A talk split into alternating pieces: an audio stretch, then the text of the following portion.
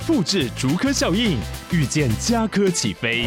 嘉义花园造镇新案 AI 世界城隆重登场，马上把握与嘉科最近的距离。嘉义科学园区无人机产业聚落，华泰名品城打造高铁 Outlet，故宫南院长庚医院县府生活圈 AI 世界城二到三房抢先预约零五三七一七五五五。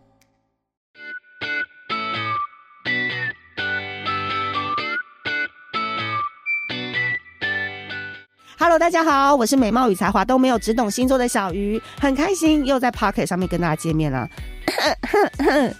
今天我的声音有一点点烧声，因为我一直说我没有想到爱情竟然来得这么快耶，因为我一直跟你们提醒说，二零二四年其实是一个小跑步的一年，任何事情都要以快速成交为主，所以我从去年就一直许愿说，我可以有一个甜甜的小邂逅啊，小艳遇啊，都来了。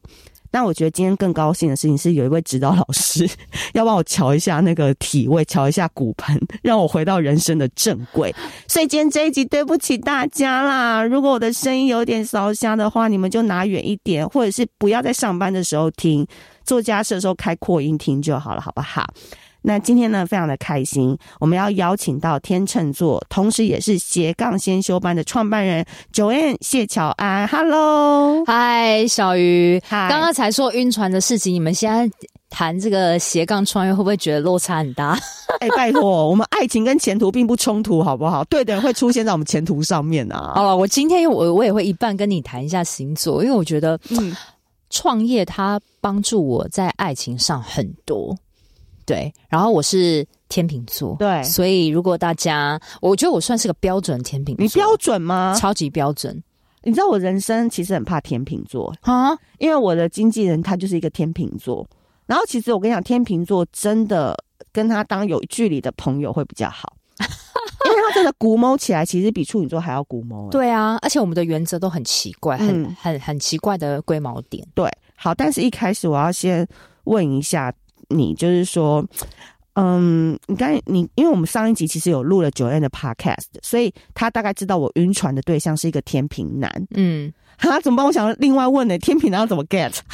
天平男要怎么 get 哦？你可以想想看你的男版的你吗？哦，我先我先解我先自我介绍一下，很很多人可能不认识我了哈。我我是斜杠先修班的 Podcaster，然后我的。品牌，我的 podcast 主要是在教别人如何斜杠创业，所以你们仙女们啊，如果你们想要开创在二零二四年开创一个斜杠事业的话，我就是把你从无定位、无主题拉拔走到第一步成交的那一个人。嗯、对，对，然后所以我现在在做的是这样的教练。嗯、好，那我本身就是觉得是一个标准的天秤座，男版的我，我觉得不要太黏我。不要太黏你了，太好了。然后就是要有一点魅力，嗯，对。而且我我希望是一个比较果断跟聪明类型的人。你是不是很讨厌笨蛋？对对，但是我我也讨厌就是一直在那边纠结不学习的笨蛋。怎么说？怎么说？因为我觉得，嗯，我觉得天秤座偏向是比较理智型的，对对对对。所以所以，但是我们平常。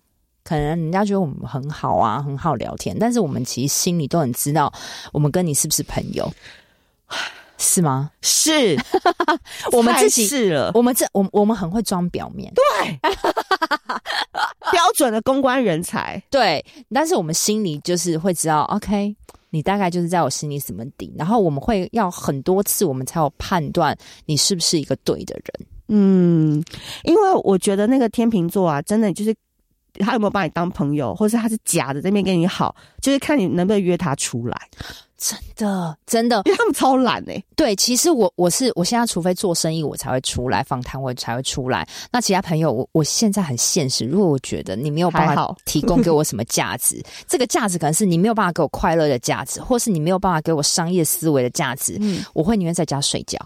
哎、欸，我觉得你这个观念非常好、欸，就是天秤座嘛。二四年真的是不能内耗的一年。来，我帮大家再科普一下哦，因为可能我那个 p o c k e t 很久没更新了，大家记得五月二十六号木星要进双子座了，所以今年哦是一个风向的年。什么叫风向的年呢？第一个，你一定要小跑步在路上；第二个，把自己放在第一位；第三个，你要成为一个多功的人。嗯，所以我觉得。我今天要来问 Joanne 的是说，你在创业的时候有一个很重要的核心，叫做帮助你的学员先了解内心，开始，然后直到找到一件真正想做的事情。可是我觉得真正想做的事这一句话，我是可以把它拆解为步骤的 SOP 吗？还是它其实是有一个什么入门的方式，可以协助我真的找到适合我创业的那个职癌？其实很简单，大家不要想的太复杂。嗯、我觉得大家在定义，比如说你现在下班后你很闲，然后你很想开创一个斜杠事业，你不用把它觉得说你开创了一个事情，它就要做终身到完。你也不用觉得，哎，就是一定要找一个自己很喜欢的，嗯、因为你现在可能不知道你要做什么，但是。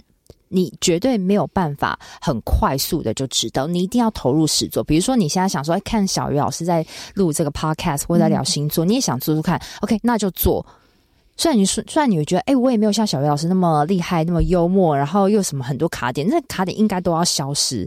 你也不用，你一定是做一个 podcast，可能你做了八个月、一年，你才知道你喜不喜欢。对，但是你现在只要你不排斥。其实你都可以去做做看，嗯、你会发现你平常关注什么。其实最简单就是，你如果不知道你要做什么主题，我觉得有个很好的方式就是，你先到书店，嗯，然后你去看，你不由自主会拿起什么书。比如说，你会拿起星座书，对、哦，诶，那代表你对星座是有兴趣。那你喜欢小鱼老师的哪个哪个个性？嗯，比如说他很直接、很犀利，嗯嗯、那你也去朝向。变成像类似的这样子的 style，、嗯、但是你跟小鱼老师一定是不同的个性，你也可以用你的方式变犀利。嗯，那我觉得就是一个很好的开始。嗯，那你看小鱼老师那时候是从写粉砖开始嘛，那他们也可以去尝试试着在自己的部落格的、嗯、或是粉砖去发表一些东西，嗯、然后试着去卖一些东西试试看。嗯、其实很简单的，嗯、但是有些人他要做这一步就会。花好多时间跟心理的纠结，很多人说哦，我会不会失败？我会被别人看到？其实都应该不存在。嗯，所以我说你有没有？你刚刚问到有没有 SOP？其实如果要硬说啦，其实第一步就是你在新的一年，你下班后你就花半小时，嗯，然后呢，你把你把你有关注、你有兴趣的主题先写一遍，明白？嗯、对，然后第二周的话，你就把你个人好的特质，嗯。也花每天下班后半小时写一遍，你可以问别人，嗯、或是你自己的反思。你可以问你的老朋友、新朋友、同事，各种不同领域的人，你的客户，嗯、他对你有什么好的特质？嗯、然后再根据刚刚的一加二，就是你的主题加上你的好的特质，你可以兜出什么样的服务内容？然后你可能会有，哎十第三周你会发现，哎你好像写了十个，那你第四周的时候，你再。根据以上的十个主题，你可能会有几个一两个、嗯、觉得哎、欸、好像可行哦，但是你一定又会不确定。嗯、但这时候没关系，挑一个直觉，嗯、你用直觉挑一个，嗯，起来慢慢看吧。嗯、但九月你会讲说你的品牌就叫斜杠先修班，因为它的主题非常的明确，一一看就知道是在呃告诉大家怎么用斜杠来做自己的事业。那你自己的背景呢？好，我背景简单来说，我是新闻系毕业，嗯。对，所以我跟小鱼一样有当过记者，嗯、但是我记者完之后呢，那时候我是采访旅游美食哦，对，也是比较生活类，哦、然后我就喜欢旅游了，嗯、然后后来我就到旅行社担任业务，然后再到店长，嗯，但是后来呢，我有做过一些创业，比如说我卖电商，就是我做电商卖耳饰饰品到欧美，然后还有做过代购，就是一些蛮多不同的创业，小创业啦，嗯、然后。直到我最后上一份工作，就大家比较知道我是在帮黑卡对做旅游顾问。黑卡就是全世界最 top 顶端的那些富豪有的黑卡，我就是平常跟他们在一起是在一起工作，然后帮他们规划旅游的旅游顾问。嗯、然后我下班后也是一样有做过很多采访跟创业。嗯、到最后我就发现，哎、欸，其实我都还是在帮别人做事。哦、我就想要开一个 podcast 去。去分享说，哎，那些人是怎么透过下班创业过着他们想过生活？对所以，我其实从采访不同人的生活中呢，我才发现，哎，怎么大家其实创业的模式其实有一个成功的一个定律，嗯，可能是来自于你的底气跟你的心态，嗯、还有对的思维的操作，嗯、所以我就慢慢慢慢。就开始会有人想想找我咨询，那刚开始你也不知道是，你也刚开始也不知道怎么咨询，但是后来发现，哎，怎么大家困难点都一样，有也有像小鱼这样子，嗯、发现你理出一个脉络跟逻辑，哦、嗯，对，然后就开始了，慢慢渐渐也辅导人卖出东西，然后就开始慢慢做课程，到现在开公司。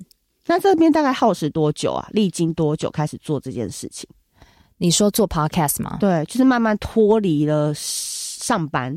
OK，要完全自立自主。我做 Podcast 跟上班是一起斜杠嘎着做一年，然后目前现在我 Podcast 经营了两年半，对，哦、开公司经营了两年半，所以我是 Podcast 做了一年之后离职的。哎、欸，所以我其实发现啊，会创业的人啊，其实这样讲对老板有点不公平。其实会创业的人，他最后真的都是跑去创业，然后他只在前面先吸取一下大环境跟公司的养分。因为我我二十几岁的时候我就觉得我要创业了，对不对？你也是吗？我我我会发现创业的人都有一种特质，我觉得那特质就是说，他好像就是想表达些什么，其实他不会被不甘于，或者是他就是跟别人比起来，他可能就是一百个人当中那一趴或两趴的人，他想要展现些什么，还是欲望跟野心比较大，也有关联吗？因为像我现在身边有几个人，呃，他们是叫连续创业家，因为现在很流行这个名词。因为创业一次不成功，或是成功马上卖掉，然后再继续创。嗯，然后像我朋友他们现在有几个人是在做 AI 的新创的，其实他们就是这种模式，就是说他们创一创，发现现在不赚钱，先回到大公司去上班，因为大公司人脉多嘛，资源也多，然后在一阵子以后再自己出来创。因为这种人蛮多的，因为你，但是我觉得这是很智障的人蛮不错，就是他至少知道他为什么要去这个公司的原因，嗯、而不是像很多人就是我只是为了赚那个生活费，没错，所以他可能会好，可能选一个待遇不高的公司，嗯、但是他知道他要拿到一个东西就走，嗯，所以我觉得我在上一份工作其实给我很多的思维，因为我跟比较高阶的客户去相处嘛，所以我知道为什么我看过每个黑卡的人。都没有一个是员工，因为你会拿黑卡，你基本上你的你的资产已经是全世界最 top 的顶端。那他们不可能是富二代嘛？就家里比较好，有可能吗？有富二代也有，那不然的话就是自己白手起家。但是没有一个人他是帮人家打上班族的员工。对。然后我那时候就觉得，哎，其实因为我跟跟他们真的相处，我发现他们也没有很厉害。就是他们还是很多东西不会，但是他们就是因为做对了一件事情，然后跟一点点的勇敢就，就就刚好那个时机就对了，这样子。就是说风口到了，猪都被飞起来嘛。对对，真的是这样子。时势造英雄。对，然后那时候我就觉得，我要一辈子当他们秘书吗？那我每天都看到他们体验很多奢华的饭店，偶尔也许我也可以去住一下，但是那个都是粉红泡泡，那根本不是真的。嗯但是我想要成为像他们那样子很厉害的人，我绝对只有自己做事才有办法。嗯、那但是我很多同事他会眷恋那个环境，因为很大的公司，外商公司嘛，那待遇也很好，待遇很好，又有很多假，然后你还可以去体会他们住的奢华饭店，你就认为你好像也是这样，但是其实你不是。所以我就觉得那。我要明确切割，我做这一行就是很做再久，我都没有办法成为黑卡人。但是我要成为黑卡人，绝对就是我先断了这个工作。嗯、所以那时候刚好我的 podcast 也发展到，其实我 podcast 可能我 podcast 没有像小鱼星座那样那么多粉丝，但是我觉得我的听众对是铁粉，然后是精准的。嗯、我都跟大家说，其实你的听众大概就是一千个就可以养活你的事业。嗯，你要很精准。对，所以我就哎，就开始发现哎，自己做更有趣。所以各位，如果你们想要留住好员工的话，千万不要让他去黑卡那个部门。真的，这是一种 PUA 的方法，懂吗？要越有能力的，我不要怕他去接触更高端，因为他就被拐跑了。就他留在基层，好好的训练，跟着你就好了。对对，对，因为不然你知道，看过那个世界的美好，大家回到一个小地方，他真是不甘于哦。对啊，就像我像说小鱼，你会你还会再去别人底下打工吗？我应该只能当别人小三吧，因为你体体会过那个那个那个创业的自由跟掌控度的时候。但我这边也拉一个刹车哈，我跟你们讲哦，如果呃能够当上班族还是最幸福的，好不好？如果你们就是没有特别大的野心跟那个断绝的壮士断腕的决心的话，真的不要随便创业。哦，对啊，其实我都跟他们说，我虽然叫斜杠先修班，但我没有叫你们一定要创业哦，因为但是很多人他没有创过业，他就想创业啊。我们创业之后，我们就说，哎，你们没有一定要创业，很奇怪，就是因为有些人他一样可以。我觉得重点是你满足当下就好了，你你不要说你现在没创业，你要你又巴着想创业，嗯，那你那你就先先去做做看，你就知道你适不适合。我跟你们说，因为这就跟结婚的道理是一样的，就是结婚围城内的人就叫围城外的人不要进来。然后围城外的人一直就很想进去，生小孩也是一样，一样嘛，对不对？这是所有人生都是一个选择，就前面两条路而已。创业也是，对，创业的就跟你说你不要创业，啊，没创业的人会跟你说，我就想试试看，对吧？你不用去听很多人讲，你只要自己做做看就知道。因为创业他会遇到很多的心理素质的难关，反而都不是技术上的东西。因为技术上你你可以找人补强，花钱补强，对，但是那个。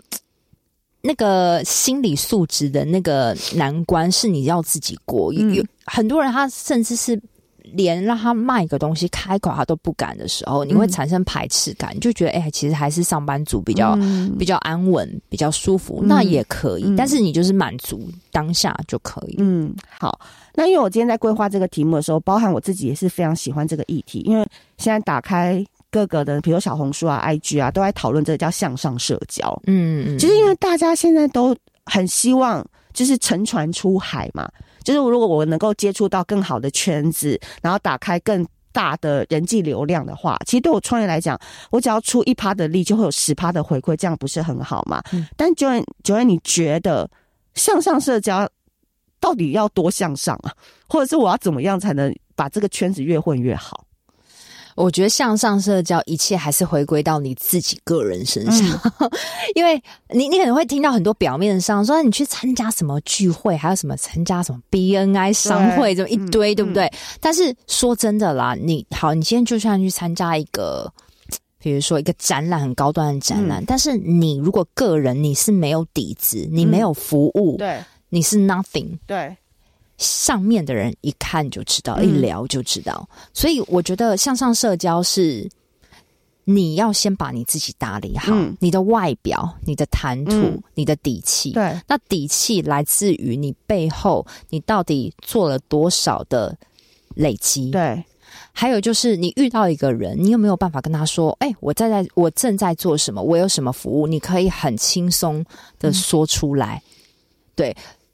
光是这样，其实对很多人来都有困难了。嗯，那你这样子，你再去混到很多不错的聚会，对你来只是内耗而已。嗯，所以我觉得，嗯，还有就是，如果你已经变成一个比较有底气的人，其实你不用太刻意上上社交，因为就会有人来找你。嗯，对，所以我觉得，呃，先，我觉得我们先呐，就是女生其实最重要就是把你的外表先打理好，嗯，至少就是。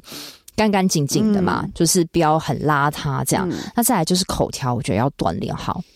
你也要会聊天。嗯、小鱼就是一个 大家可以学习对象，很因为很会聊天。嗯、对，然后你你大概可以看懂人心的操作，然后加上你可能有一些专业的累积，嗯、我觉得这样其实就 OK 了。然后你可以再去在你生活圈，你不要太往上太高，因为你刚开始往上太高，你会。你会觉得很累。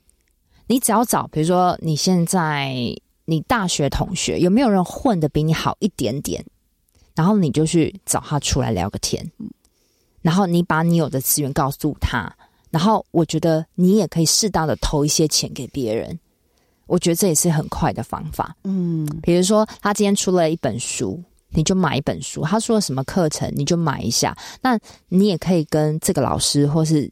你可以跟这个老师就会知道，那个老师就会知道说，哦，你有花钱，他就会比较愿意理你。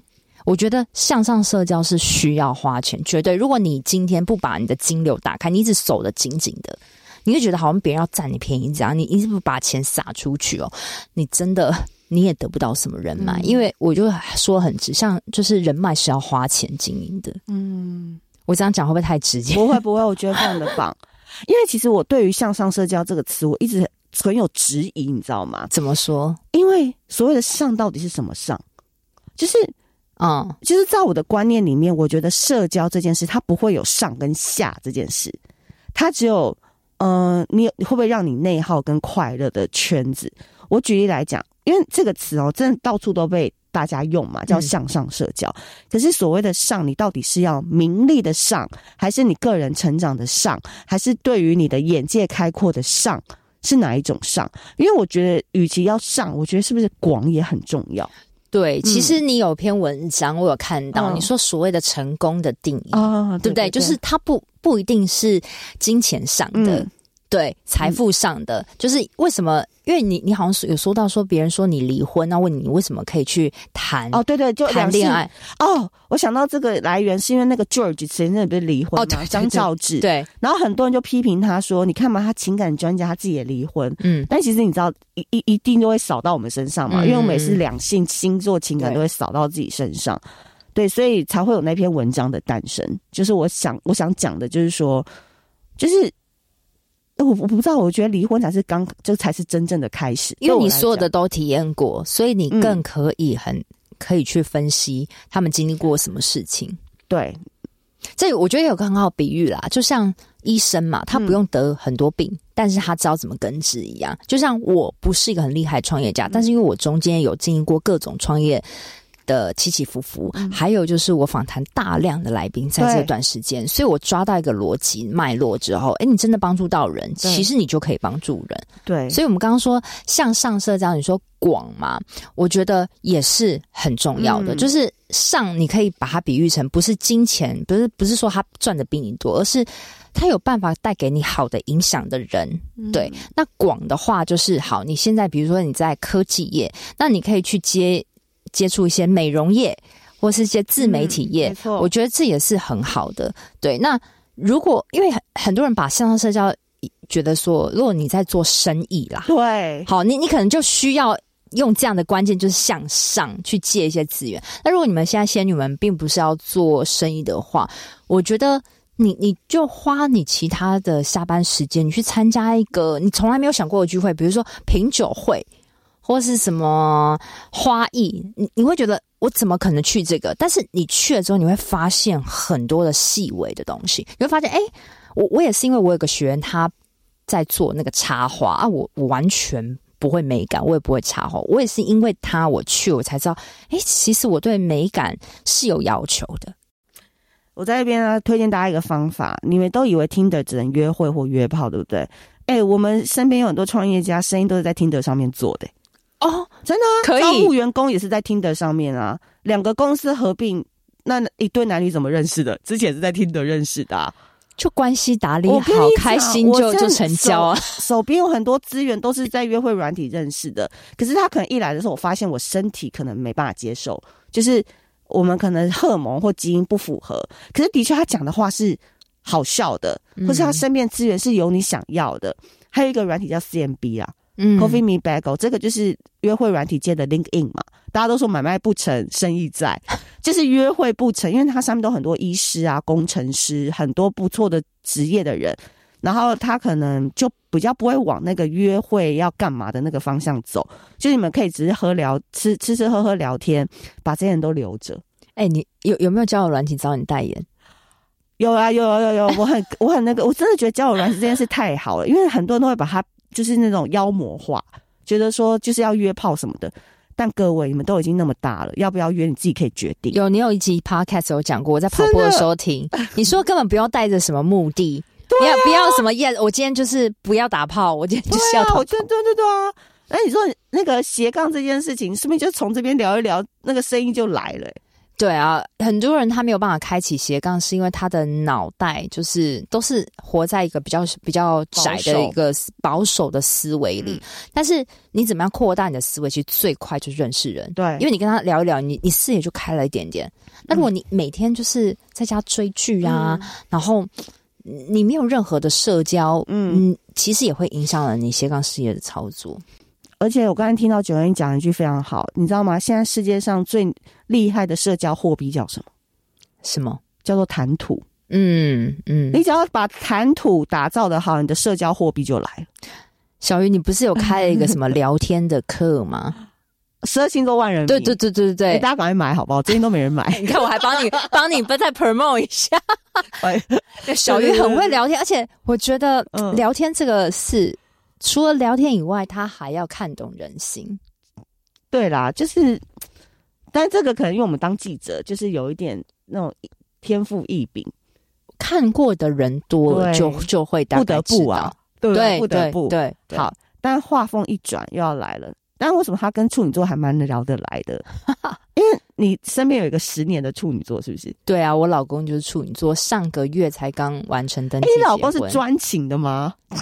呃，这个很怪，对不对？呃，专情在在我跟他的交往的过程中是没有任何异样，因为你知道处女男在小鱼星座的这个排行当中，也是属于花心渣男前三名。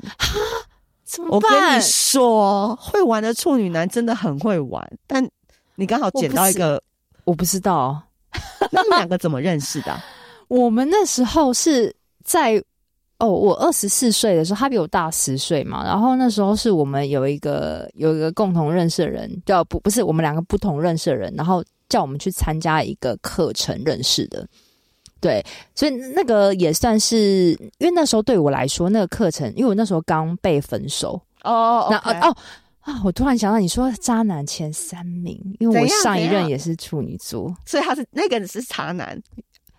他应该，他应该，他应该对他劈腿我了，他不会听。会听对我们很很很弱，很没有人听。哎、欸，对他两个是完全截然不同的处女。我我上一个就是劈腿，我被劈腿的，嗯，然后那时候感情很受挫，所以就觉得需要参加那种心灵成长课程。那、嗯、那时候二十四岁，我会花三四万上一个课，对我来说是很大一笔数字。但是那时候因为你知道，就是我们心里比较弱的时候，就会一些外力就会靠近我们，说你要不要怎样怎样？我还想说，好吧，就花什么有什么好损失的呢？然后呢，我就上了。然后我现在老公也是因为他前段感情结束，别人叫他来，然后我们就在那个课程认识。他也被分手吗？对，他也是被分手，所以我们就刚好在同一组，然后就认识到现在十年。哎、欸，那个课程可以给我吗？现在已经没有办，没有这个对，现在已经没有 办了。课程很好哎、欸，但是那个。所以你，完全打击弱点呢、欸。对，每个人去的时候心里都超脆弱，但很容易看对眼呢、欸。而且你要在对方面前很真实的做自己，就是类似这种课程，之之前觉得是邪教，后来觉得哎、欸，好像也是有点帮助。是不是有告解？要告解些什么的？然后会哭？对，对不对？那，那时候我觉得很骗人。那时候我觉得天哪，就是来来的人可能都是原生家庭有问题啊。我只是一场失恋，我也还好吧，所以就觉得很快就走出来。那两个怎么看对眼？那时候我只觉得还他蛮实在的，就是很真诚，然后也蛮可以聊的。就是他他很多东西他都讲的很实在，我我喜欢他比较，他不会去，我觉得主要是真诚吧，真诚跟实在啊。你二十四岁，你懂什么实在跟真？好了，其实你这样刚刚我怎么讲的那么卡？因为我当初也不知道哎、欸，就是很多人就问我说：“哎、欸，你最近不是跟那个男的在约会吗？那你有什么小鹿乱撞感觉？”我说：“ 没有哎、欸，就是我跟他完全就是很自然，一起出去了两三个月之后，我才觉得好像有点喜欢他，也是因为肌肤的碰撞碰撞之后才觉得喜欢他。”如果我跟他没有任何肢体上的接触，我我不会觉得我有小鹿乱撞的感觉。那怎么可以走那么久啊？十年呢、欸？我觉得是个性的互补、欸。哎，哦，你你觉得小玉？你觉得？我不知道，我要继续听这个故事。我觉得还没听到什么爆点。哦，你觉得你让你真的开启爱火是什么时候？开启爱，我觉得我跟他一直都是很平淡、很温，是不是？很温，他是超级温，他是不说我爱你的人。我觉得他是，他甚至是用实际实行动去证明。例如，例如，嗯，好，就是那时候我我那时候在旅行社担任主管嘛，然后我一直做到不想做了，然后但是很多人都说，哎，你那时候做的不错，薪水很好，但是他就看到我的潜力，然后他就叫我去创业，因为他说当初就是没有人在这个时间告诉他创业做喜欢的事情，所以他觉得我要趁早做。做自己。他是用这样子的心态，然后他就逼我，因为我你知道我是喜欢硬的，不喜欢软的，不是那方面。哦、因为没有人 喜欢软的，没有人喜欢软的。对，但是这个意思就是我我很欠逼迫，哦、所以他就说，如果你今天不离职，我就跟你分手。就这种，我们有点像是他是比较强硬派，我是比较受虐类型的人。不是有个一个攻一个受啊？对对对，M 吗？对，我是 M 那类型的人，他是 Dominate。对对对、uh,，OK。然后呢，我就我那时候也没有很想离职，但是我就不知道为什么我太害怕失去他，所以我就离职。所以我们其实我们前半的关系一直都是我觉得他很聪明，我很仰慕他，我很崇拜他。所以刚开始关系其实是不平等，而且甚至说他的薪水。都是大我，就是都多我好几倍。我开始会有些自卑，然后因为他前任女友又是哇国外留学回来，又是条件很好，条件很好，我就觉得我自己是什么？所以我其实跟他有有过这样的拉扯，但是后来是因为他带领我进步之后，我诶，我现在稍微赚的比较多多了，然后我就关系才慢慢走到平衡。这个就是爱火啊，怎么可能温？这是爱火吗？但是这个这是崇拜，崇拜不就是一种会让你觉得很棒的感觉吗？对，他做事很果断吧。很果断，然后很实际，所以这算是我仰慕他的一个原因。